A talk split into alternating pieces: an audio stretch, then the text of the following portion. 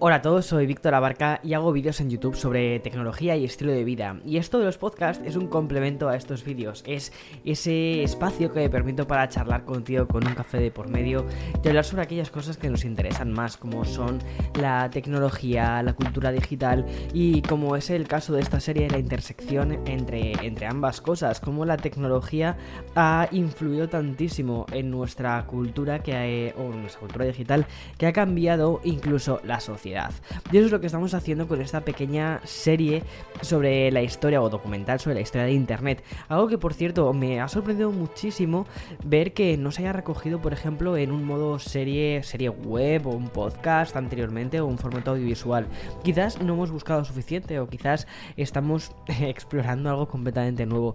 Pero lo que sí sé es que me lo estoy pasando muy bien haciendo esta serie. Bien, también tengo que decir que estoy muy contento con que Café con Víctor esté ese el primero después de mucho tiempo que mm, vuelve a ser un formato semanal, está cogiendo velocidad de crucero y la verdad es que me está gustando mucho, me está gustando mucho, como te decía, me lo estoy pasando genial. Para mí sentarme contigo aquí a tomar un café, a hablar sobre estas cosas, me supone como una especie de oasis dentro de toda la semana, aunque sí que es verdad que ahora cada vez más, sobre todo esto, ese tipo de, de episodios, están llevando mucho más trabajo, pero también la idea de decir, venga, va, tenemos una idea de queremos hacer una historia sobre Internet, queremos hacer o recoger la historia de Internet para millennials. ¿Cómo lo hacemos para que sea como un documental, pero desde nuestra perspectiva, desde la perspectiva de eh, nuestra generación, que hemos ido creciendo, digamos, con, Internet. Y eso es un poco lo que hemos ido haciendo con los capítulos anteriores. Por ejemplo, el primer episodio te conté el inicio de esta cultura de Internet.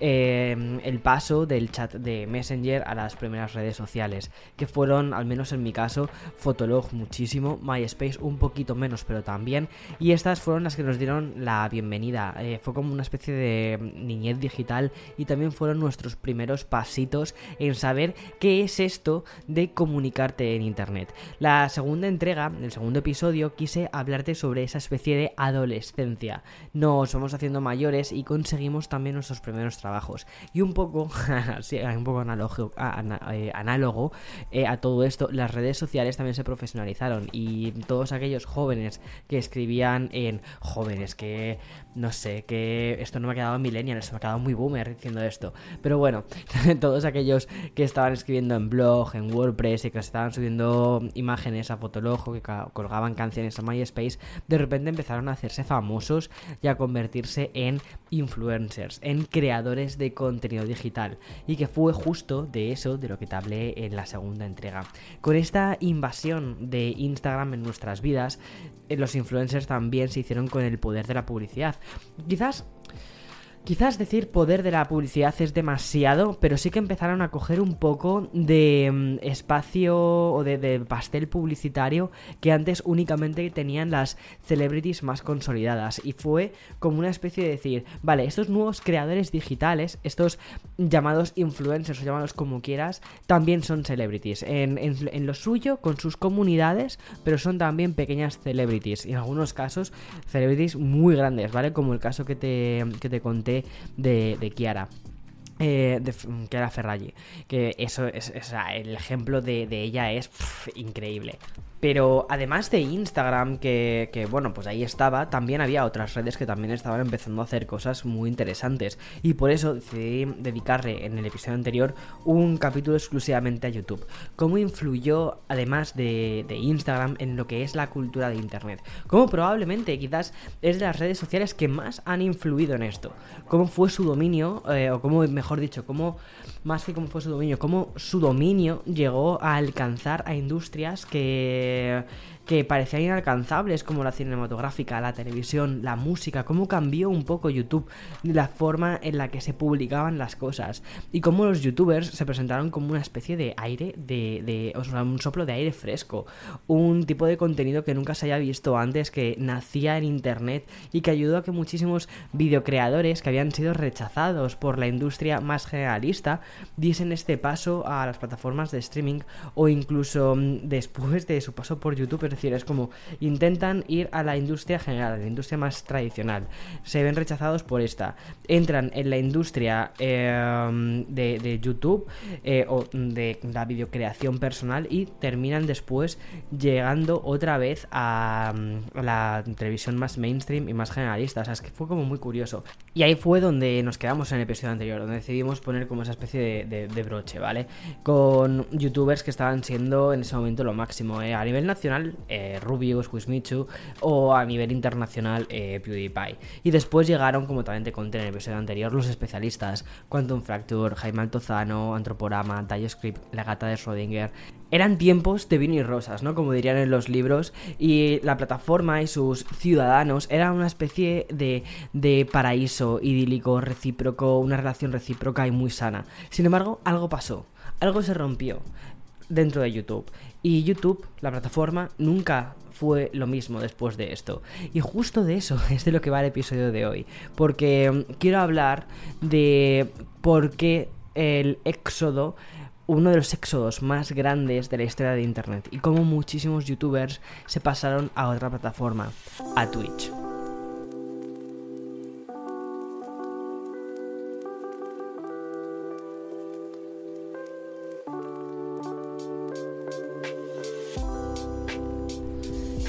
El episodio de hoy es, es un poco entre triste porque yo a YouTube le tengo muchísimas cosas que agradecer como plataforma, es una plataforma que me encanta.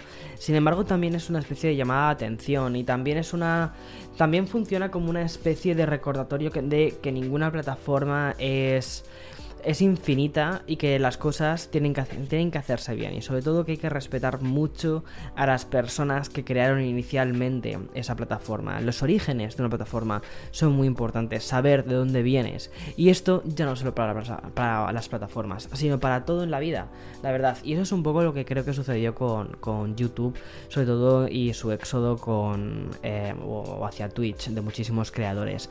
Pero mm, antes de empezar, digamos como quien dice por el final, antes de contarte por qué sucedió esto, eh, quiero contarte cómo hemos llegado hasta este punto. Porque creo que es una forma muy interesante de explicar, como te decía en la introducción, uno de los mayores éxodos en la historia de Internet. Y mm, en el episodio anterior frenamos en seco en 2015 con ese cambio de algoritmo que premiaba los vídeos de más de 10 minutos, no sé si te acuerdas, y que YouTube eh, había dejado como había dejado su primera era detrás, la de los vídeos más virales y más eh, del estilo del David After Dentist, no sé si te acuerdas de ese vídeo viral, pero era un, vídeo muy chulo de un chaval que salía del dentista, lo grababa su padre o su madre, creo recordar, estaba en el coche y eh, el niño estaba como flipándolo, ¿no? Por la anestesia, por lo que sea, estaba flipándolo y es una reacción súper divertida eh, que decía, ¿Is this real life? ¿Es esto la vida real? O sea, es como muy, muy divertido, una reacción muy muy bonita. Eh, y luego también había otra, vez otra un vídeo viral también muy chulo de el niño Edgar que se caía a un río y gritaba algo así como no way, pinche pendejo. Entonces era también, también muy tierno, ¿no? El, dices, vale, que, ok, esto es como muy inmediato, esto es como un momento muy muy de estar ahí. Eh, había sido grabado de una forma completamente rudimentaria, con cámaras malas de móvil, pero ahí estaban, ahí estabas de testigo viendo esas pequeñas cosas, esos pequeños clips, y eso era muy interesante. Y bueno, los creadores terminaron abrazando la medida de crear vídeos de más de 10 minutos, porque al fin y al cabo lo que hacía la plataforma era premiar un empezó a premiar un contenido de más calidad, aunque costase más trabajo de ser producido que los vídeos que te contaba antes, esos vídeos de David After Dentist o del, del chaval Edgar, pues eh, estaba premiando esto. Y también hacían una cosa, es que se pudiese estirar un poco más el ingenio de cada uno de los creadores. Los creadores decían, vale, tengo un formato ya de 10 minutos, puedo crear pequeños clips eh, o pequeños, mm, pequeñas películas con esto. Y mm, el movimiento del site estaba realmente muy claro. Cuanta más duración fuesen los vídeos, más posibilidades había para poder insertar mid-rolls. Es decir, los mid-rolls, ¿vale? Son las pausas publicitarias que te encuentras en, eh, intercaladas dentro de los clips. Ya sabes, por ejemplo, en mis vídeos estás viendo una review y de repente, boom, te llega un anuncio eh, que lo mide directamente a la plataforma ahí en medio. Bueno, pues esos son anuncios que mete la plataforma para, para, bueno, pues para hacer que la plataforma, que YouTube sea sostenible y luego el creador se lleva un porcentaje de este anuncio. Los creadores podemos decidir si... Eh, si queremos monetizar, es decir, si queremos obtener dinero de ese vídeo o no, eh, y luego la plataforma lo que hace es poner los anuncios en los lugares donde cree que es más conveniente. Em, creo que en algunos casos sí que puedes cambiar el momento en el que se va a realizar el corte o cuántos cortes quieres, pero en otros casos es un poco como automático, ¿no? Eh, y directamente lo que hace la plataforma es em, comprende cuáles son los mejores espacios para poder poner esto. Esos son, digamos, los midrolls. Y como te decía, cuanto más largo sea un vídeo, pues más midrolls puedes poner. Y al final otra cosa también interesante, más tiempo de permanencia eh, tiene una persona en el site, que esto es otra cosa que cuenta mucho, ¿vale? Cuánto tiempo estás dentro de la plataforma. Bueno, como te he dicho a lo largo de estos dos episodios dedicados en parte a YouTube, Ciudad de Oro tocó techo en el 2015. En ese momento la comunidad de creadores era eso, era, era una comunidad y al más puro estilo comunidad. Los acuerdos de patrocinios y de publicidad mantenían un ecosistema donde se estaba multiplicando los creadores y también un tipo de vídeos. Por ejemplo, los canales de challenges, de bromas. También los, los blogs tuvieron ahí una época dorada muy grande entre el 2015 y el 2017. Quizás 2017 ya empezó a ser un poco el ocaso de los blogs. Blogs con V, ¿vale? Es decir, la idea de grabar escenas de la vida diaria y crear como una especie de diario, como un blog con B pero con V. Eh, luego también ahí estaban, por supuesto, los canales de gameplays, los unboxings, los ASMR y los vídeos, un, vamos, un clásico. Los vídeos rollo Draw My Life o canales similares eh, también surgieron, pues, se multiplicaron, incluso los canales familiares, que los canales familiares tuvieron ahí un crecimiento brutal porque había una, nueva audiencia, los niños y los padres que querían entretener a sus hijos, que les daban directamente el teléfono, y ahora ahí ponte a ver contenido infantil. Y todos estos creadores que entendieron que esa audiencia era una audiencia que pasaba muchísimas horas delante de una pantalla, fuese de un teléfono, de una tablet, de una tele, eh, era una audiencia muy válida y en la que los anunciantes estaban dispuestos a meter anuncios ahí. Pero YouTube siempre intentó ser como una especie de cadena televisiva, era como una espinita que yo creo que tenía la plataforma clavada, era el sueño que habían tenido desde el principio. Y fue una tendencia que empezaron a conseguir en 2000, creo que fue, lo tengo apuntado, 2011, cuando invirtieron 100 millones de dólares en más de 50 canales premium, ¿vale? Y esto premium es, eh, lo pongo entre paréntesis, que incluían a celebrities, incluían cadenas de televisión, incluían productoras, y te voy a decir unos cuantos, a ver si te suena alguno. Berman Brown era uno, eh, Fremantle Media, Shine Group, The Wall Street Journal y también el skater profesional Tony Hawk tenían ahí un canal. Eh, actores como Aston Kasher o Amy Polhen también estaban ahí.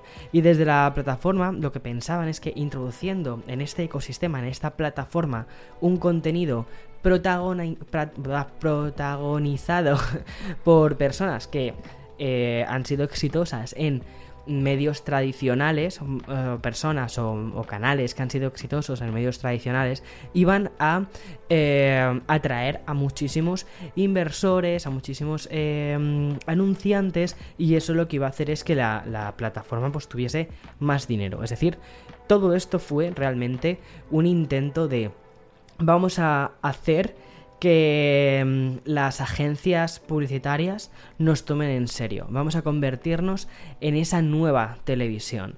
Y eso creo que fue uno de los primeros pinchazos que tuvo YouTube.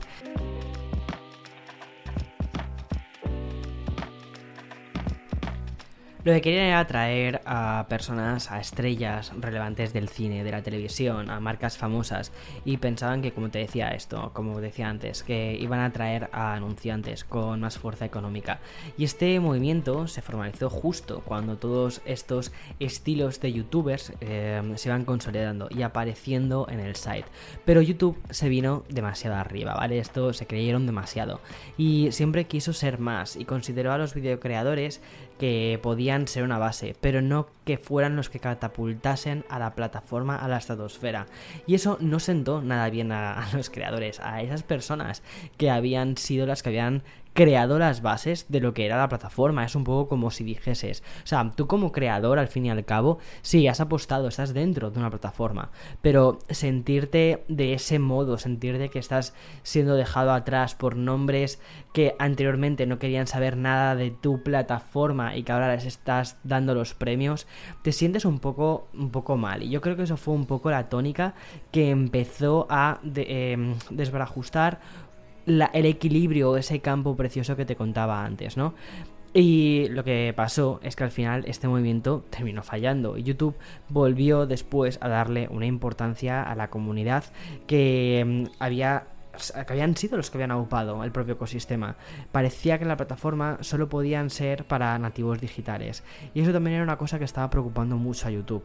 Eh, también hay que decir que en esta época estaban triunfando mucho los canales de belleza capitaneados por los beauty bloggers, que estaban expandiendo su marca personal ya no solo en YouTube, sino también en sus propias webs y también, por supuesto, en Instagram. Estaban viendo cómo, oye, cómo la gente estaba empezando a crear también contenido en Instagram.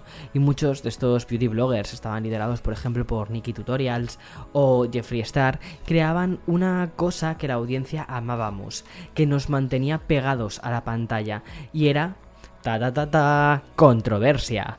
Bueno, pero claro, esto es algo, esta palabra es algo que la, que la publicidad no quiere ni escuchar. Era una especie de nuestro Telecinco, pero hay que poner una cosa en contexto, sobre todo para la gente que me estéis escuchando desde España, ¿vale? Y es que eh, YouTube, aunque se ve en todo el mundo, sigue teniendo a día de hoy, incluso cuando lees los comunicados que te manda YouTube como creador y tal, que tienen una visión muy estadounidense de las cosas. De aquí las cosas son muy, son muy puritanas. Puedes ser auténtico, sí. Ellos quieren, ellos como siempre dicen, aplaudimos la autenticidad, uy, sí, pero no quieren que seas controvertido o no quieren que seas tampoco tan, tan, tan auténtico. Sea auténtico, pero dentro de unos límites. Dentro de esos límites, ¿cuáles son esos límites? El pastel publicitario ¿vale? Eso es una cosa que tienes que tener muy en cuenta dentro de esta plataforma, ¿vale? Y mm, además, justo en toda esta época se fue fraguando otra cosa que mm, era una, una, consolidación de la propia comunidad, porque lo que hizo Google en este 2015, en octubre, fue poner un plan de suscripción de casi 10 dólares que lo que te hacía era poder ver YouTube sin publicidad y hasta empezaron a crear series originales. Esto súper interesante, pero ¿qué está sucediendo? Que muchísima gente dijimos, ¿qué pasa? ¿Que YouTube se cree que es Netflix? Netflix estaba creciendo, Hulu se estaba consolidando muchísimo en Estados Unidos, Hulu que además era de Disney, y Amazon también estaba empezando a comerse la tostada de lo que es el Amazon Prime Video. Y en Google se estaban dando cuenta que mm, si querían competir con esto muy importante y te lo dije al principio, atención, tenían que estar ahí, tenían que... no podían ser una red social, no podían Em, que la gente pensase que YouTube era solo una red social. Tenían que hacer algo más. Las crecientes plataformas de streaming también estaban incluyendo contenido profesional con referentes de Hollywood. Y el primer paso que dio en esta dirección fue crear YouTube Red.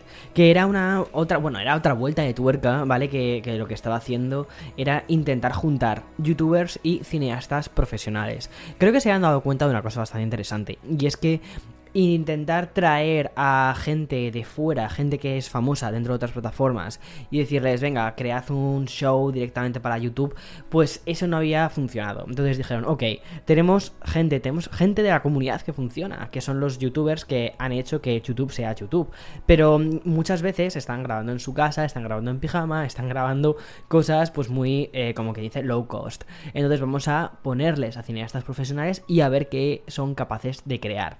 ¿Y qué sucedió con todo esto? Con esta producción propia de YouTube, donde se estaba apoyando en mayores talentos, sobre todo de, habla inglesa, pues bueno, pues surgieron series y programas y películas protagonizados e ideados por nombres como por ejemplo PewDiePie, Lily Sign y canales como Rooster Teeth, Maker Studios o Awesomeness eh, TV. Esto ocurrió sobre todo a principios del 2016, pero el terremoto aún estaba por llegar, porque paralelamente a este sutil pero continuo cambio, ciertos youtubers empezaron a ver cómo algunos de sus vídeos se estaban desmonetizando. Un nuevo concepto que después de unos cuantos años ha terminado convirtiéndose en algo completamente, bueno, de nuestra, de nuestra jerga popular de YouTube, ¿no?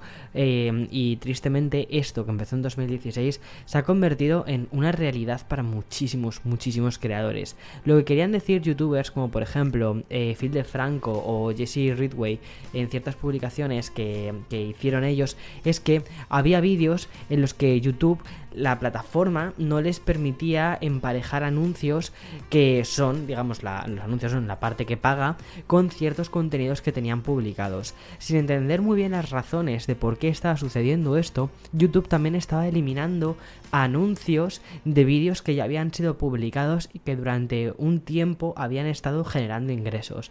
Las dudas sobre que el algoritmo estaba empezando a hacer cosas raras, se convirtió en una crítica mm, súper extendida que terminó protagonizando vídeos de muchos creadores muy, muy, muy top. Y... Mm, lo que terminó sucediendo es que, por ejemplo, eh, de hecho, este vídeo este vídeo creo que fue casi un poquito histórico dentro de la plataforma. PewDiePie publicó un vídeo eh, que se explicó qué estaba sucediendo dentro del site. Piensa que PewDiePie tiene millones y millones de seguidores dentro de la plataforma y que sus ingresos generan muchísimo dinero, o sea, millones a la plataforma también. Bueno, pues según dijo en este vídeo, el 30% de su audiencia que lo seguía gracias al feed que sugería YouTube. Pero después de un cambio que era eh, o sea, que estaban percibiendo pero que no se había anunciado, ese 30% de la audiencia pasó a un irrisorio 1%. Es decir, estaban llegando a cada vez menos gente y menos, llegar a menos gente significa una cosa muy clara, llegar, o sea, tener menos dinerito. Y ante la amenaza de que dijo que hizo este youtuber que dijo, "Mira, chavales, que yo de aquí me voy porque si me vais a dejar solo con un 1%, o sea, de todo esto, pues me piro.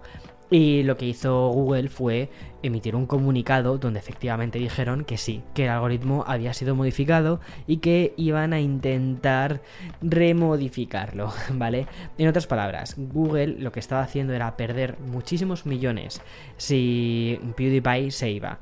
¿Y qué es lo que iba a perder Félix? Félix es PewDiePie pues bien poco, la verdad, porque, a ver, sí, él iba a perder dinero, pero él había ganado muchísimo dinero anteriormente. Había otras plataformas que literalmente se lo estaban rifando y, em, y era cuestión de tiempo. Era cuestión de tiempo lo que iba a terminar pasando.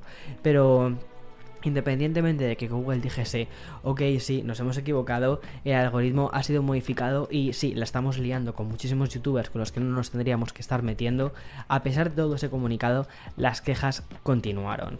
Y peor aún, ya en este momento, aunque se desconocía completamente los motivos de estos cambios, muchos youtubers empezaron ya no solo a hablar públicamente de lo que estaban perdiendo a nivel económico, sino que estaba, empezaron a comentarse de forma muy pública un, nuevo capítulo dentro de la historia de YouTube y que fue hablar de los problemas de salud mental que te acarrea el hecho de formar parte de ser un personaje público. Y esto, esto fue un punto de inflexión también para muchísimos creadores.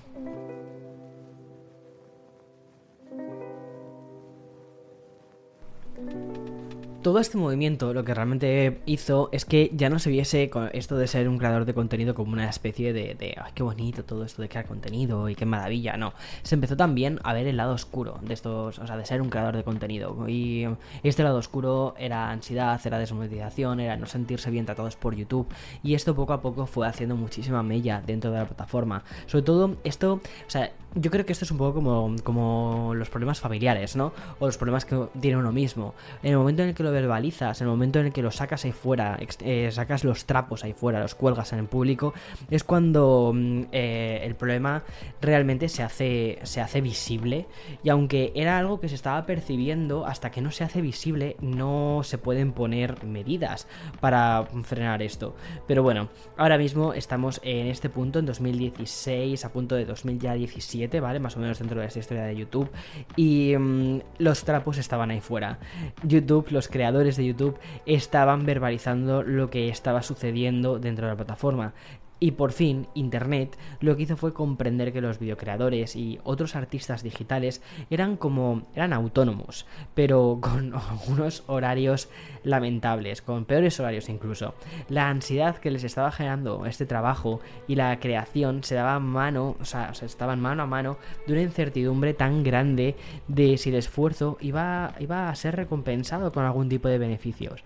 Y mira, aquí un creador eh, de vídeos creo que fue fue muy explícito, fue muy claro, mejor dicho, a la hora de, decir ciertas cosas. Que fue Anthony Padilla, que es un cómico nacido básicamente en, internet y fue el fundador del canal Smush, que dedicó enteramente un episodio a hablar sobre ese tema. Y le fueron siguiendo tristemente miles y miles más de, de vídeos otros creadores. Pero voy a volver un momento a Anthony Padilla y algunas de las frases que dijo en su vídeo que fueron completamente premonitorias para lo que fue después el futuro de muchos creadores y entre los que en algunos casos sí que me sentí súper identificado con lo que él dijo. No en ese momento, porque en aquel momento todavía yo no había empezado eh, a dedicarme a YouTube, pero sí que volviendo a ver el vídeo de nuevo, eh, sobre todo en este último año, dije, Uf, uf, Anthony, aquí te, aquí te entiendo bastante. Mira, dice, por ejemplo, una de las frases que extraje. Dice, asocié que más visitas significaban que mi esfuerzo valía la pena. Aquí te entiendo muchísimo porque la verdad es que a veces sientes que, mm, que tu trabajo únicamente viene recompensado por las visitas, no por la calidad o por lo cómodo que te, sientas eh, al haber publicado un vídeo que dices, buah, este vídeo es la leche y me siento muy a gusto por haberlo publicado. Es como que en cierta medida esperas el, el aplauso, ¿no? De hecho, bueno, aquí estoy, estoy un poco divagando, pero eh, Taylor Swift hizo un documental para Netflix muy bueno que creo que se llamaba mm, eh, Americana o Little Americana o algo así. Eh, donde contaba que al final te, terminas volviendo un junkie de los, de los aplausos. Y, y los aplausos de los youtubers al fin y al cabo son las, son las visitas y te vuelves un poquito adicto, te vuelves un poco adicto a las métricas, al, al, aplauso constante de tu comunidad y eso no es bueno. Y mira, continuaba Anthony diciendo, podría dedicar cientos de horas de trabajo a algo y las visitas podrían ser mucho más bajas de lo que esperaba. Empezaría, o sea, empezaba a equiparar esto con su autoestima y em, aquí la verdad es que me puedo sentir bastante eh, identificado porque muchísimos vídeos en los que he invertido muchísimo tiempo, muchísimo esfuerzo eh, y también muchos recursos económicos no han sido los más vistos del canal en absoluto. Y mm, piensas que eh, la comunidad mm, YouTube va a recompensarte este tipo de esfuerzo de algún modo, mostrándolo más o haciendo lo que sea más visible. Y no, no es así. No es así en absoluto, sino que al final muchas veces este tipo de vídeos mucho más trabajados, que llevan mucho más esfuerzo, terminan siendo enterrados por el algoritmo. O, y, muchas veces lo que la plataforma te viene a decir es, no, el algoritmo realmente es un espejo de la, de la em, sociedad, de los consumidores, de los consumidores de vídeo. Es todo tan vago, tan, tan inconexo que al final lo que te está queriendo decir es el algoritmo está bien, lo que no está bien es tu contenido. Y eso como creador, ostras, joroba muchísimo, sobre todo cuando te pasas tantas horas solo creando un vídeo que esperas que la gente vea, vea y disfrute. Y, y eso no sucede. Y el hecho de que estos eh, algoritmos empezaron a cambiar y los recuentos de las visualizaciones también eh, empezaron a cambiar por todas partes, ya no solo en los vídeos, también en los likes, en, convirtió ese 2016 en el inicio del fin de una era de YouTube. Y los constantes cambios, como te decía, de algoritmo, y luego la aparición de otra red, Vine, eh, o mejor dicho, no la aparición, sino la aparición de los Viners en 2017 y la supremacía de los celebrities que estaba por llegar colapsó a los creadores iniciales de YouTube. Y esto fue algo, algo que mm, yo creo que desde entonces YouTube no se ha recuperado. No ha recuperado esa frescura que tenían en el 2015, 16 y que fue un poco como una losa en 2017. Si este ritmo de vida del siglo XXI ya había democratizado totalmente los trastornos psicológicos, sin importar tu profesión, el caso de los youtubers eh, no empezaba a, dejar de, O sea, no dejaba de, de aumentar. Mira, si teníamos, por ejemplo, nombres como Alicia eh, Marie, Casey Neistat, que también hizo un vídeo sobre justo esto, Casey Morton, eh, Chris Bote, eh, hasta PewDiePie. PewDiePie fue una persona que de hecho eh, Félix lo, lo, externalizó, lo verbalizó muy bien y era increíble ver al, a la cabeza más visible de YouTube hablando justo sobre ese tipo de temas y además que era era realmente interesante porque veías que la audiencia de PewDiePie eh, podía parecer que eran chavalillos mucho más jóvenes, eh, gente que únicamente quería ver vídeos de Minecraft. Y luego cuando empezabas a ver que esos vídeos en los que mm, Félix hablaba directamente a esa audiencia sobre las cosas que le estaban sucediendo, cómo se sentía dentro de la plataforma y eran vídeos que tenían muchísimas visualizaciones, eran vídeos que además eh, ya no solo por las visualizaciones sino que además sean arropados por la comunidad, pues yo creo que cada vez eso hizo que más gente decidiese públicamente decir, oye, esto no está bien, o sea, tengo ansiedad por esta plataforma.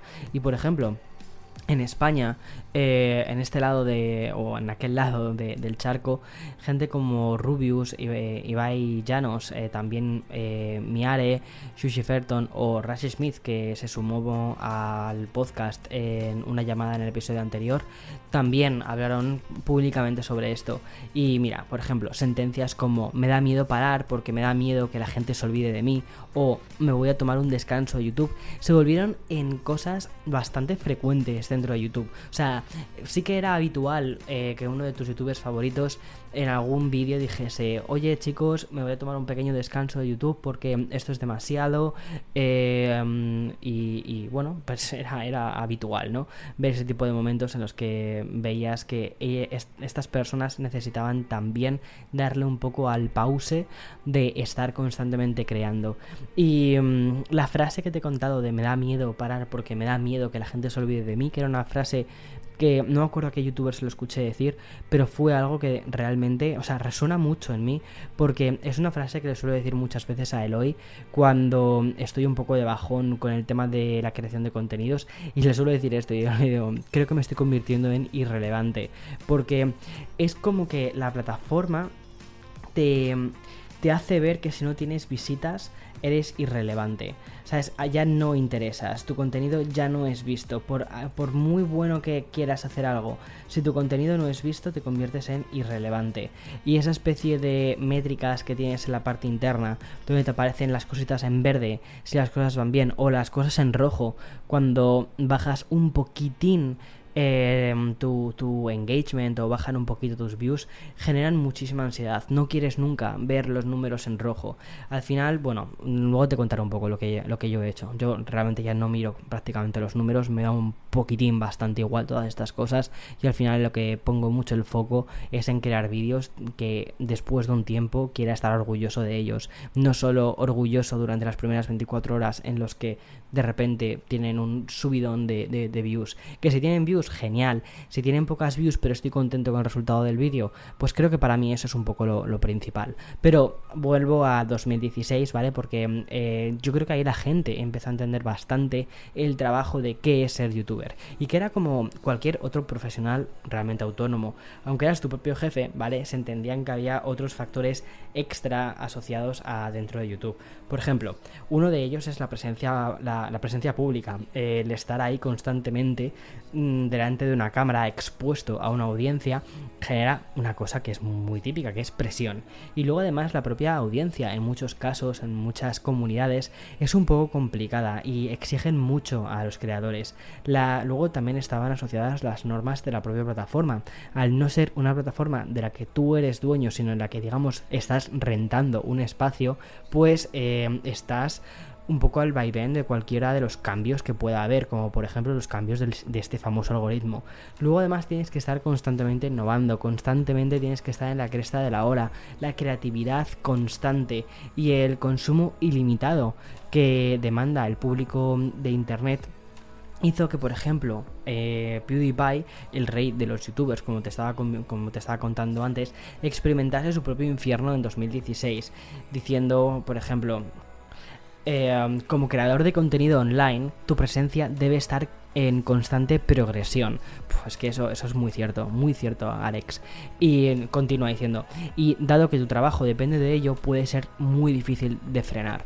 Eh, siendo la ansiedad, la verdad, lo, que peor te podía pasar como youtuber, bueno, lo que peor te puede pasar también ahora, ¿no? Eh, otros problemas también emergieron eh, dentro de este fatídico año 2016. El segundo más importante, y que ya te lo he comentado muy brevemente, como muy así de pasadilla, en, o sea, un poquito al principio de este episodio, era la, la desmonetización y el miedo a que este algoritmo de repente hiciese completamente irrelevante los constantes cambios que la plataforma estaba realizando directamente sin avisar ni a los usuarios ni a los creadores eh, que vamos eh, faltaban un montón de información y trastornaba hasta como te decía antes a PewDiePie que es el creador más top pues era lo que hacía que la gente dijese eh, que está pasando dentro de esta plataforma Vale, en España, ¿qué sucedía? Pues mira, en 2018, por ejemplo, aquí hago un pequeño salto, Wismichu explotaba con uno de sus vídeos y el leitmotiv de su discurso fue el siguiente, si en cuatro años no has crecido lo que tenías que crecer, te quitamos y, te, y metemos a otro. También, por ejemplo, Rubius sintió lo que era la dictadura del algoritmo. El 28 de enero del 2019, este youtuber español con más seguidores tuiteó lo siguiente, 10 minutos lleva subido el vídeo y ya hay una discográfica que ha puesto un claim a mi vídeo por usar una canción durante 5 segundos. Solo por ese cacho se van a llevar el 100% de los ingresos que voy a generar con ese vídeo. Y aquí apareció otro nuevo problema, que era el copyright. Si Rubius eh, le podían, si a él, una figura gigante dentro del panorama, ya no solo español, sino internacional, le podían desmonetizar un vídeo por 5 segundos de canción, imagina lo que pasaba, por ejemplo, con canales que lo que hacían era enseñar a tocar la guitarra o simplemente hacían pedagogía musical. Pues bueno, Wismicho, Rubius o Play realizaron constantes quejas sobre esto. Y al final lo que decían era que, mm, que, se estaban también preocupando de que, por ejemplo, otros canales medianos o aquellos que querían empezar dentro de la plataforma no pudiesen hacerlo simplemente porque las barreras de entrada estaban siendo tan, tan, tan altas. Con, me refiero barreras de entrada, barreras de entrada en la creatividad eran tan altas que es que al final eh, era imposible entrar. Y claro, esto no fue, como te puedes imaginar, eh, el, palo que yo creo que puso eh, casi casi definitivo durante estos años eh, a la rueda de la bicicleta de YouTube. Como te he comentado antes, también muy de pasadillo, había otra plataforma y es que Vine cerró sus puertas, sus puertas en 2017 y lo que hizo, lo que hicieron los creadores de Vine fue hacer una invasión de especialistas en vídeos de 7 segundos, gente que sabía crear verdaderas producciones orientadas al engagement eh, súper rápido y bueno, también esto es lo que hicieron fue, tuvieron que aprender a llevar ese concepto de vídeos rápidos, vídeos de 7 segundos y adaptarse a los 10 minutos que había actualmente en la plataforma. Y si en España esto produjo que conociésemos eh, a algún que otro creador muy todoterreno y muy talentoso, como por ejemplo Darío MH y otros también polémicos, pero bueno, que tienen su, su talento a la hora de... Eh, de llegar a audiencias como Jorge Cremades, en Estados Unidos supuso la llegada de dos nombres muy polémicos, que fueron los hermanos Paul. Logan y Jake Paul fueron un éxito inmediato en YouTube. Tenían todos los ingredientes para que fueran un éxito. Y también la universalización de uno de los contenidos más tóxicos dentro de la plataforma. A YouTube no le importó en absoluto esto. o sea, y promocionaron a, a los hermanos Paul a pesar de su estilo jackass, de bromas pesadas y muy peligrosas, hasta la saciedad, por encima de personas que estaban creando un contenido que, digamos, la plataforma había sido por donde te habían ido constantemente guiando. Y es que el contenido de los polls, sobre todo en el caso de Logan, tocó fondo, fondísimo, y por tanto también la plataforma con el vídeo de, eh, El bosque suicida. Una publicación donde Logan y sus amigos visitaban un bosque japonés donde iban personas a suicidarse. Y se toparon con un cadáver colgado en el árbol y no se les ocurrió otra cosa que grabarlo y publicarlo. Bueno, esta promoción desmesurada y mm, que apuesta por ese tipo de creadores se personificó con eh, un vídeo que hace YouTube anualmente y que es el YouTube Rewind. Es un vídeo que lo produce directamente Google y donde, digamos, se premia y también se promociona a las personas o los creadores más top del site. Y ahí estaban Tada, Jake y Logan Paul, que eran, eran unos chavales, o sea, es que es eso, cuando te dije antes, eh, llegaron estos chicos y eh, tenían, digamos, todos los ingredientes para triunfar. Tenían los ingredientes por una sencilla razón, porque mira, eran dos chicos eh, rollo como un rollo, porque luego no eran de California, eran de Utah de no sé dónde, pero eran, tenían el rollo ese, esas vibes californianas de chicos jóvenes, guapos, fuertes, a los que todo les va bien, eran un poco como, digamos, el espejo en el que muchísimos chicos querían verse, ¿no? Y que además estaban siempre de bromas, siempre haciendo coñas, tenían una vida que parecía muy chula, una casa muy chula, con amigos eh, también muy divertidos, con amigas también muy divertidas, todo en esa especie de ambiente, en esa burbuja de constante creación y además sí que sabían crear un tipo de contenido que enganchaba porque se habían acostumbrado a crear vídeos de 7 segundos, a lanzar mensajes potentes que enganchasen a la gente en menos de 7 segundos y entonces encontraron en, el formato blog de 10 minutos una forma en la que mantener retenida a su audiencia y ya no solo eso, monetizarla por todas partes, ya no solo con, los vídeos en sí que hacían de YouTube y la publicidad que este, que este traía, sino también vendiendo merchandising, constante merchandising. Y estaban vendiendo merchan a, chavales y a chavalas bien de, de, 13 años, que estaban pagando por una sudadera mm, de malísima calidad, precios completamente desorbitados, pero era una forma de tener un cachito de los hermanos Paul. Y como te decía, yo creo que el punto en el que digamos esta gente tocó, tocó fondo fue con la publicación de este vídeo. Sin embargo, tú como creador veías, y yo aquí fue cuando de hecho fue el año en el que yo entré dentro de la plataforma, veías como YouTube estaba realmente pidiendo contenido de, gente como... Gente así, ¿no? Gente que hacía bromas tipo yacas, gente que estaba poniendo en peligro ya no solo su vida, sino la de otras personas y que no estaban siendo nada nada educados, no serían el típico, o sea, no sería lo que tú quisieras para tus hijos, ¿no? Como quien dice. Y... Y ahí estaban, ahí estaban en su en, el YouTube Rewind siendo las estrellas de este vídeo y los estaban poniendo como las estrellas de la plataforma, las nuevas estrellas de esta plataforma. Y eso sentó muy, muy, muy mal a los creadores que habían sido nativos de YouTube, a los que habían hecho que YouTube fuese YouTube. Pero es que esto fue 2017 y 2018 no creas que la plataforma dijo, ay sí, la hemos, la hemos liado con este rewind, no. Lo que decidió hacer en 2018 fue poner a Will Smith, que era una mega estrella de Hollywood, y de nuevo volvemos a esa especie de complejo que tiene YouTube constante de no somos una tele y necesitamos dar espacio, necesitamos dar visibilidad a estrellas que eh, sí que lo son fuera de la plataforma, como si no fuesen realmente ellos creadores de estrellas, sino como que necesitan estrellas de otros medios para poder consolidarse como una plataforma real. Y eso eso hizo que, la plataforma, los creadores ya estallasen. Aunque esta aparición generó miles de vídeos donde youtubers se quejaron sobre ello, el trasfondo no era tanto por el rewind en sí, sino por lo que esto significaba. Luego YouTube lo que vino a explicar es vale, el rewind no está pensado para que los eh, creadores de contenido se sientan identificados, sino que realmente es una forma de atraer anunciantes. El rewind, que yo también lo creo, ¿vale? Yo también creo que realmente esto es, o sea, yo me imagino a los directivos de, YouTube teniendo que ir a una cadena de televisión o teniendo que ir a una megacorporación eh, para explicarles a gente pues más mayor que es YouTube o qué cosas hay en YouTube.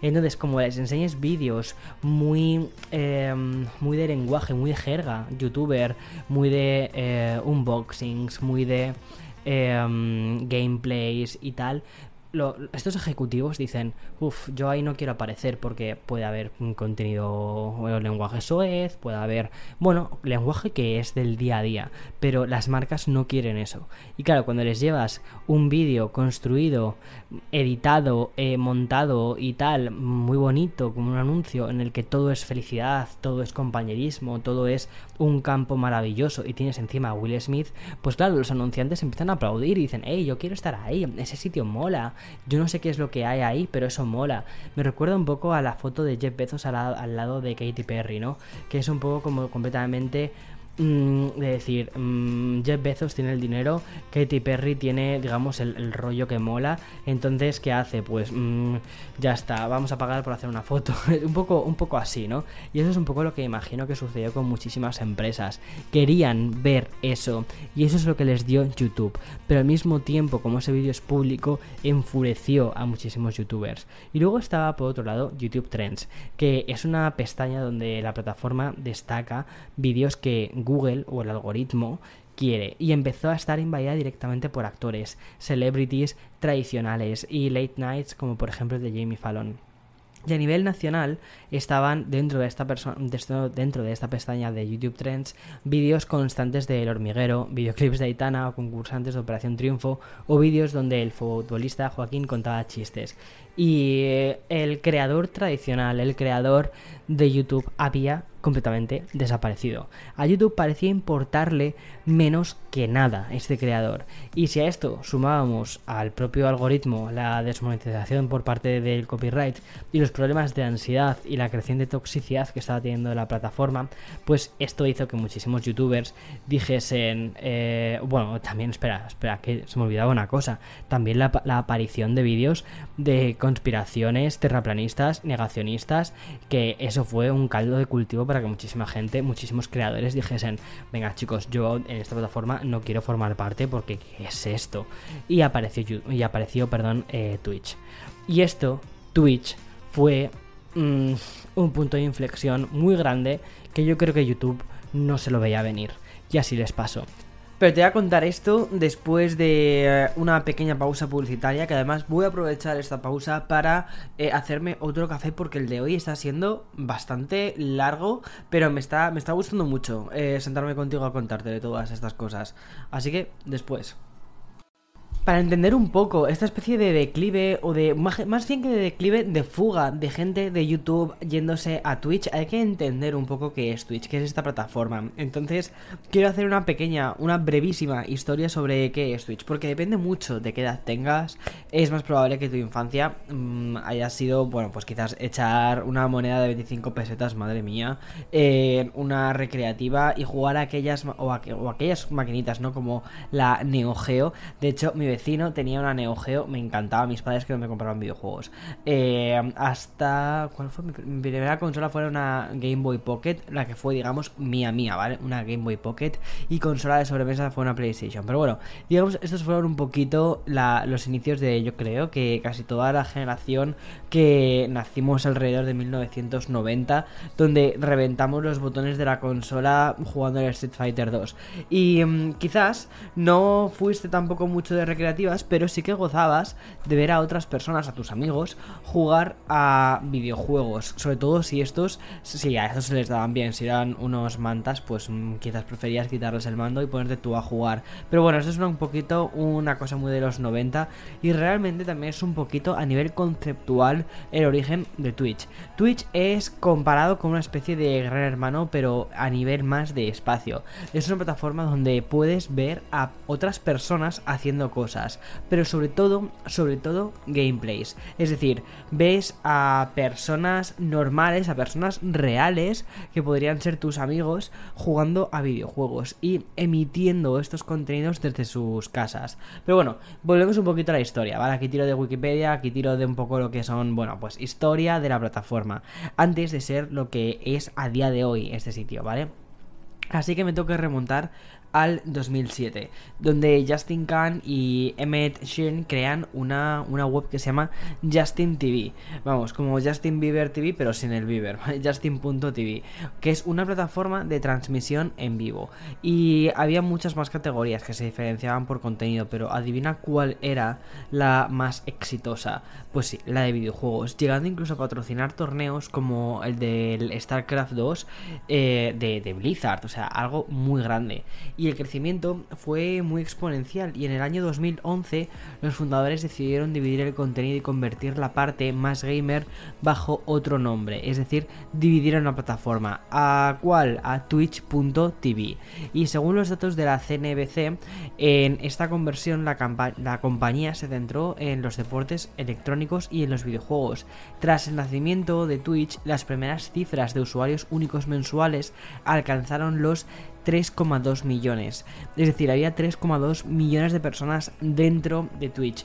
Y en 2012 el site creció hasta los 20 millones de eh, visitas al mes. Es decir, es, muchísimo. Pero la explosión máxima y de esto, buah, es que me acuerdo muchísimo cuando sucedió esto porque me acuerdo que los, los eh, sites de noticias mm, TX fue una cosa que contaron y mm, fue un... fue cuando se hizo el Twitch eh, Plays Pokémon, que esto fue en el 2014, fue una retransmisión que se volvió súper viral y consiguió que miles y miles de jugadores iniciaran sesión a la vez usando comandos juntos de, bueno, pues para pasarse el Pokémon Red. Fue una locura porque era como si todo el mundo estuviese jugando al mismo tiempo. Bueno, fuese como no jugaban al mismo tiempo, literalmente al mismo juego, ¿vale? Y, era, bueno, pues eso, el Pokémon rojo. Y, no es casualidad que se jugase el Pokémon rojo, ¿por qué? Porque eh, yo creo que eh, Pokémon es uno de nuestros primeros recuerdos que tenemos como jugadores más hardcore gamers. Eh, al menos a mí me pegó muy fuerte cuando tenía, yo creo que fue como con 6 años. Y el Pokémon rojo fue mi primer juego de Pokémon. Y bueno, este canal eh, fue visto más de 6,5 millones de veces, con un promedio de 60-70 mil espectadores simultáneos. O sea, tú piensas cuántos programas de televisión tienen esto a, día de hoy. O sea, sí, hay algunos, o sea, hay bastantes, pero piensa que es algo todavía muy de nicho. 2014, un juego de Pokémon. Eh, o sea, la, noticia que daban por ahí, ¿vale? Por, por ahí era, unos cuantos frikis se han juntado a jugar a Pokémon y la han liado partísima. O sea, piensa un poco en el calado de la noticia y piensa realmente la cantidad de personas que habían y de eh, que ya se estaba empezando a crear una plataforma, una comunidad de gente en torno a los videojuegos. Y esto eh, fue increíble. Tanto, ¿vale? Que el 25 de agosto de ese 2014, Amazon compró Twitch por una cantidad de 970 millones de dólares. Que ahora, viéndolo en perspectiva, te soy sincero, hasta me parece poco. Bueno, pues Amazon fue el, respaldo definitivo que necesitaban eh, para llegar a los 55 millones de usuarios al mes. Que estos eran principalmente de gameplays. Vale, en esta época, que estábamos a años todavía, a años luz del boom que vive ahora mismo la plataforma, el site representaba el 1,8% del tráfico de internet, por detrás de gigantes como estaban, eh, como eran Google, Apple, Netflix, pero ya estaba incluso por delante de Hulu. Y dentro de la plataforma, el 58% de los usuarios se pasaban más de 20 horas semanales dentro. Esto significa que la tasa de permanencia del sitio, es decir, el engagement que tenías por la plataforma era muy, muy grande. ¿Y qué terminó pasando? Pues lo que te venía vaticinando desde, hacia, desde el principio del episodio. Twitch le terminó plantando cara a YouTube. Y lo que comenzó siendo una, o sea, siendo exclusivamente para gamers, poco a poco fue dejando más espacio a que entrasen más creadores. Al final Twitch no dejaba de ser una plataforma que te daba la oportunidad de hablarle directamente al mundo, de, expresar conocimiento eh, y se crearon canales de cocina que se que también se, se utilizó para retransmitir podcast en directo. Simplemente eran realmente personas que se sentaban delante de una cámara, delante de un micro y ya está y actualmente en total hay 500.000 streamings y streamers y más de un millón de usuarios viéndolos a la vez. La verdad es que la esencia más gamer que tiene esta plataforma, lo que creo que, o sea, creo que encontró muy bien su formato porque se adaptó a lo cotidiano. Eh, veías a gente normal, veías a, personas que podrían ser perfectamente tus amigos jugando a videojuegos, jugando muy bien. Y además también era una cosa muy interesante porque funcionó muy bien a nivel internacional. Veías a gente, por ejemplo, de Asia jugando súper bien a ciertos videojuegos, veías a gente de Norteamérica jugando muy bien a ciertos videojuegos y podías eh, escribir comentarios y sobre todo que al principio, como todas las redes sociales y la parte de chat de Twitch es una, es una red social, el rollo que hay, la, la forma en la que interactúa la gente es muy buena. Y mm, bueno, pues al final terminó pues dentro de toda esta comunidad que funcionó muy bien, que terminó apareciendo pues el dinero. Y Twitch empezó a ser en este momento, cuando aparece el dinero, una amenaza para YouTube con su programa de afiliados. Y si entras en la página de Twitch, lo que te encuentras actualmente es el siguiente funcionamiento de la plataforma. Dice así, los afiliados pueden conseguir ingresos en Twitch si aceptan suscripciones de sus espectadores. Los afiliados tendrán acceso a todas las opciones de suscripción, 4.99, 9.99 y 24.99, y también la suscripción gratuita de Prime, y además, o sea, de Amazon Prime, y además conseguirán un emoticono general de suscriptor para todos sus suscriptores, con la posibilidad de añadir dos emoticonos más para los suscriptores de 9.99 y 24.99. Bueno, vale, vale, esto demasiadas cifras, lo que te he dado, cómo funciona esto, porque además de esta monetización que es un poquito más básica, eh, que funciona como por tiers, es decir, una persona puede pagar 5 eh, dólares, puede pagar 10 o puede pagar 25, dependiendo de mm, cuánto, digamos, eh, le guste ese streamer. También pueden, obviamente, eh, suscribirse de forma gratuita, pero habrá contenidos a los que quizás no tengan acceso, porque mm, la persona que lleva ese canal dice, no, bueno, este streamer, este streaming es solo para suscriptores, para, para personas que estén pagando.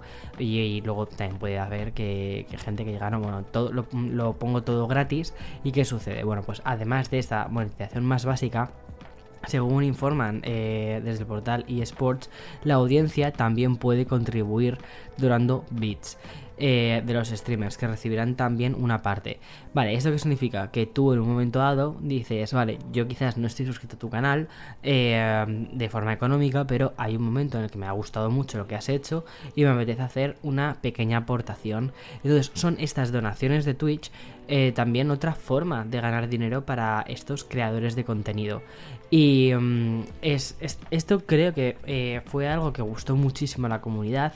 Y vamos, tanto que lo que sucedió es que, por ejemplo, algunos streamers durante la retransmisión de un juego podían llegar a obtener muchísimo, muchísimo dinero. Además también hay otra cosa, otra forma de monetización, que es en el caso de transmitir un juego que esté a la venta o que tenga artículos eh, a la venta dentro de Twitch, también aparece una oferta de compra dentro de la retransmisión, pudiendo ganar hasta un 5% de las compras que proceden de ese canal. Es decir, como una comisión directa. Si yo estoy viendo Valorant, ¿vale? Bueno, Valorant es un, es un eh, juego gratuito, pero ponte otro juego, ¿vale? Eh, Overwatch.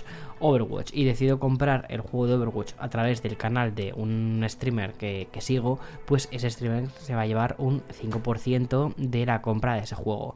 Y mm, eso no es todo, porque para aquellos streamers que son más populares, Twitch se guardó otro as en la, manga, que son los partners. Para que un afiliado se pueda convertir en ello, los streamers deben eh, retransmitir 25 horas, 12 días distintos y tener una media de 75 espectadores. Eso sí, alcanzar estas cifras no es sinónimo de una conversión directa. No llegas a estas cifras y te dicen, ya está, ya eres eh, partner o afiliado. No, la última palabra la tiene siempre Amazon.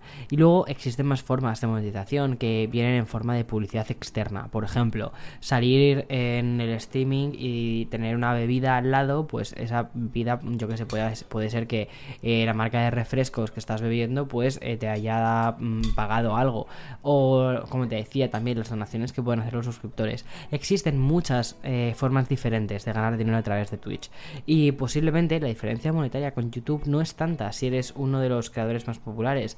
Pero lo que sí que ganó Twitch desde el primer momento fue en la claridad en la que expusieron cómo podías ganar dinero. Y ahí tenías el plan de afiliados y el plan de partners con todas las cifras muy claras y muy o sea, que se veían muy bien desde el día 1.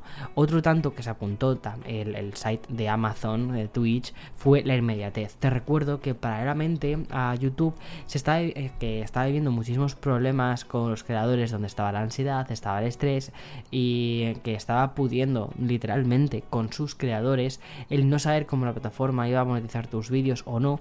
Eso generaba un trauma para muchísimos, bueno, digo generaba, perdón, genera un trauma para todos los creadores. Bueno, pues con Twitch no pasa eso, porque aquí conoces las reglas y solo tienes que hacer el directo. Y aquí fue donde comenzó ese gran éxodo.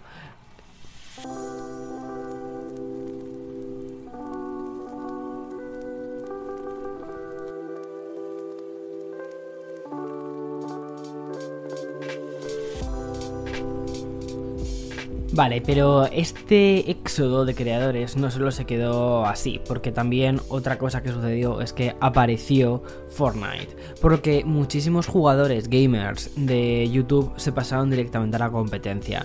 Titulares como por ejemplo que el streamer Ninja, que llegó a declarar que cobraba unas, unas cifras de 6 dígitos, también sirvió para ir reclamando a gente dentro de la plataforma y que más gente, más creadores de contenido de YouTube ostras, que es que mira la pasta que está ganando Ninja. Ninja era un poco como el PewDiePie, pero de, de Twitch. O sea, todas las plataformas necesitan al final una persona que digamos sirva como, como referente, como eh, persona que sabes que está ganando mucho dinero y eso también sirve para atraer a los creadores, atraer sobre todo a esos creadores más profesionales o que quieren dedicarse profesionalmente a esto. Yo en YouTube tuvimos a um, PewDiePie y en Twitch estaba Ninja. Y bien, según un artículo de The Verge que fue publicado en 2018, Twitch agregó una gran cantidad de transmisiones y espectadores ese mismo año, gracias a la creciente popularidad de Fortnite.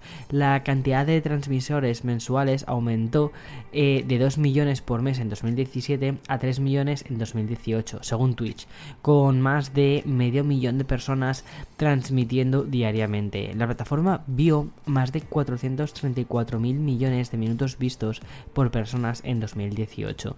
Todo esto, ¿vale? Es información que está en The Verge. Vale, en Estados Unidos, nombres muy potentes como Doctor Disrespect, Doctor Lupo, Summit 1G uh, se atrevieron incluso, se atrevieron a eso, a dar el salto. Y como ellos, ¿vale? Pues le siguieron miles y miles de personas. El último empujón lo encontraron los propios streamers por su cuenta, la doble monetización. Y esto fue muy interesante, ¿vale? Porque había muchísima gente que lo que hacía era subía eh, o creaba los directos en Twitch y después, más tarde, los republicaba. Es decir, en, Twitch hacían el directo y luego en YouTube lo que hacían era colgar las mejores jugadas, los momentos más interesantes de las partidas y todo eso. O incluso a veces incluso también cogían y ponían directamente el directo completo, pero, pero, para verlo en diferido. Entonces, esa especie de reciclaje del contenido que se hacía era una forma de monetizar en diferentes lugares. Pero claro, el lugar original, el lugar donde se estaba generando, creando ese contenido por primera vez, era Twitch. Y esto es un win-to-win -win de manual. Pero, ¿qué pasa con España? Porque sí, también tuvimos nuestro propio éxodo. Eh, bueno, ya no solo en España, también incluso en, muchísimos países de, lengua en español. Porque al final nosotros, como, como sucede habitualmente, solemos ir un poquitín más tarde respecto a Estados Unidos. Estados Unidos es como muy pionera en, crear tendencias y la tendencia del éxodo de YouTube a Twitch fue posteriormente seguida por el resto de países hispanohablantes, es decir, todos los que hablamos en español. Y es un poquito lo que quiero comentarte ya en el cierre de este episodio. Vale, YouTube siempre fue una especie de espejo donde se miraban los grandes creadores nacionales. Por ello, cuando los youtubers estadounidenses, este, como te comentaba, y de otras nacionalidades empezaron a migrar a Twitch, pues los creadores españoles también empezaron a hacer su propio éxodo. Nombres como, por ejemplo, Wismichu, Felipe 360 o Mirae, eh, que son nombres que además te he contado antes, que fueron muy eh, vocales, fueron muy portavoces respecto a todo lo que estaba sucediendo dentro de la plataforma, todo el tema de, de la ansiedad que estaban viviendo, pues decidieron migrar. Y esto fue solo el comienzo, porque gran parte de YouTube España imitó este movimiento global, sobre todo comandado por los creadores de Estados Unidos, como te decía antes. En la actualidad, muchos nombres muy top que fueron fueron grandes referentes, sobre todo en, YouTube, como por ejemplo Rubius, Auronplay, Jaime Altozano, Ibai Llanos, o sea, Ibai que está además dando muchísimo de qué hablar actualmente por lo, lo gran, o sea, por lo muchísimo que ha crecido. Eh, otras personas como The Gref, que combinan Twitch con YouTube, pero también pasando cada vez más tiempo dentro de la plataforma de Amazon y publicando en el portal de Google los streams de Twitch, es decir, eh, los mejores momentos o las mejores jugadas que han hecho. Mira, a modo de anécdota, ¿vale? The Gref, por ejemplo, ostenta el récord mundial de espectadores simultáneos con 2,5 millones eh, de, personas viendo de forma, o sea, al mismo tiempo una retransmisión transmisión que estaba haciendo este chico en el canal. Eh, es o sea, son cifras que la televisión sueña con ellas. O sea, un programa en el que tiene una audiencia constante de 2,5 millones de personas, eso, eso es prime time, no, eso es lo siguiente. Y que haya una persona en su casa con unos recursos muchísimo menores que los que tiene una cadena de televisión para poder hacer o para poder alcanzar estas cifras es algo que era completamente impensable hace muchísimo tiempo. Y eso, eso es parte de la historia de Internet. También es parte de la magia de Internet. Vale, el récord de Gref que... O sea, con este, con este récord realmente acabamos este viaje. El del éxodo más importante de la historia de Internet. Un repaso que hemos hecho desde el nacimiento, el reinado de la plataforma de YouTube y la aparición revelación de Twitch. Un lugar, un espacio que mm, es directo, o sea, es, es, es mm, o sea, lo que pide, el contenido que pide es directo y al que están llegando en masa no solo jugadores, porque como te decía antes, eh, Twitch se, está haciendo muy grande y no solo se está alimentando de jugadores, también se está alimentando de periodistas, de intérpretes, de celebrities, que también las vimos en YouTube, bueno, pues están llegando también a mm, eh, Twitch y profesionales de otros sectores que lo están utilizando, por ejemplo, para entrevistas, para charlas e incluso para dar conferencias. Creo que ahora mismo estamos en un punto... Eh, increíble. O sea, estamos en la época dorada de lo que es la creación. No sé si es la época dorada, pero. Y no sé, porque cuando dices época dorada, muchas veces como una cosa muy, muy, muy eh, espacio-temporal. Yo creo que esto es algo que vamos a ver durante bastante tiempo. Entonces, no sé hasta qué punto diría época dorada, pero sí. Eh, voy a llamarlo época dorada. Eh, de lo que es la creación de contenido y las plataformas disponibles para ello. Actualmente existen más plataformas que nunca para crear contenido, más plataformas que nunca para hacerte oír dentro de, eh, eh, Internet y cada vez menos plataformas. Eh, tienen las llaves para decir tú sí, tú sí, tú no. Porque mm, muchas veces, si esa no es tu plataforma, seguro que encuentras otra plataforma en la que te llegan tú sí, aquí sí que te queremos. Y eso es un poco lo que pasó con Twitch y el motivo por el que Twitch funcionó tan, tan, tan bien. Pero sabes qué, mira, yo como creador eh, de contenido, yo no, no tengo Twitch, dudo mucho que vaya a hacerme un Twitch, sobre todo porque no, mi contenido no es un contenido apto para live, para streamings. Es un contenido muy pensado, muy, muy trabajado a nivel visual. Y Twitch, de momento, creo que no me da las herramientas para hacer este tipo de contenidos. Yo me siento muy cómodo en YouTube, pero me gusta que YouTube no sea la única plataforma que existe. Me gusta que existan alternativas, porque eso también lo que hace, lo que favorece la competencia, lo que favorece es que eh, se nos trate mejor a los creadores de contenido, tanto de una plataforma como de otra. Porque yo creo que una de las cosas que más he repetido durante este, esta historia es lo importante que somos los creadores de contenido. Sin nosotros, sin nuestro contenido, sin nuestro tiempo y, una cosa más importante incluso que nosotros mismos, sin nuestras comunidades, estas plataformas no son nadie. Nosotros necesitamos la plataforma, necesitamos, digamos, esa plaza pública desde la que poder hablar, pero las plataformas también necesitan de nuestro contenido, porque es en nuestro contenido donde encuentran un espacio en el que poder insertar la publicidad, un espacio en el que poder poner esos anuncios de los que ellos se llevan tajadas de billones de dólares. Y de nuevo, al final el poder, el poder reside como siempre en los usuarios. Bien, en estos capítulos sobre la historia de Internet ya hemos pasado por Fotolog, por MySpace, Instagram, YouTube y... perdón, YouTube y por último eh, Twitch. Si echas algo de menos, estás en lo cierto, porque el próximo episodio lo voy a dedicar directamente a los creadores del formato corto y a estas nuevas plataformas, porque no podemos entender ahora mismo em, el espacio digital en el que estamos sin, sin el formato corto porque es algo que las plataformas están no solo apoyando, sino que además lo están solicitando. Desde. Tengo que hablar desde Vine a TikTok. Y voy a pasar por la feroz competencia que existe actualmente de Reels de Instagram y los Shorts de YouTube. Antes estaba diciendo que estamos en la época dorada del contenido. Pero es que literalmente creo que así es. Porque ahora mismo todas las plataformas están luchando por una cosa. Que es porque los creadores nos quedemos en ella. ¿Haciendo qué? Regalando exposición. Nos escuchamos el domingo que viene. Chao, chao.